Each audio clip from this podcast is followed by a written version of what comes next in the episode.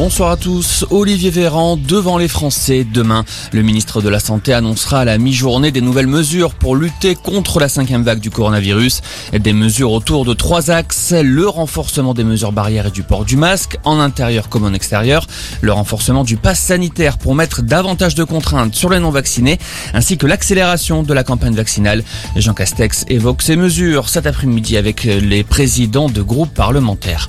Nicolas Hulot annonce quitter définitivement la vie publique à la veille de la diffusion d'un numéro d'envoyé spécial le mettant en cause.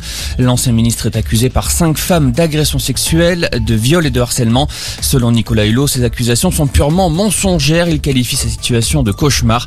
L'ancien animateur quitte également la présidence de sa fondation pour l'environnement.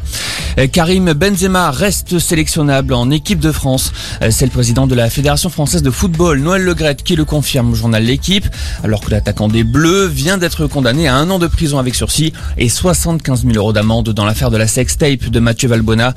Karim Benzema va faire appel de cette décision de justice. Les automobilistes pourront continuer à signaler les radars. Selon le Conseil constitutionnel, les conducteurs français ont le droit de partager des informations routières, y compris les contrôles de vitesse sur tout le réseau routier. Une bonne nouvelle pour les utilisateurs d'applications d'aide à la conduite comme Coyote ou Waze. L'avenir politique s'éclaircit en Allemagne. Les sociodémocrates, les Verts et les libéraux ont conclu un accord gouvernemental pour former une coalition, une alliance inédite qui va accéder au pouvoir après le départ d'Angela Merkel. C'est le social-démocrate Olaf Scholz qui va entrer à la chancellerie. Et puis le foot, les huitièmes de finale de la Ligue des Champions tendent les bras au PSG. Une victoire ce soir permettrait aux Parisiens de poursuivre leur aventure européenne. Le PSG joue sur la pelouse de Manchester City, coup d'envoi 21h. Voilà pour l'info, passez une excellente fin d'après-midi.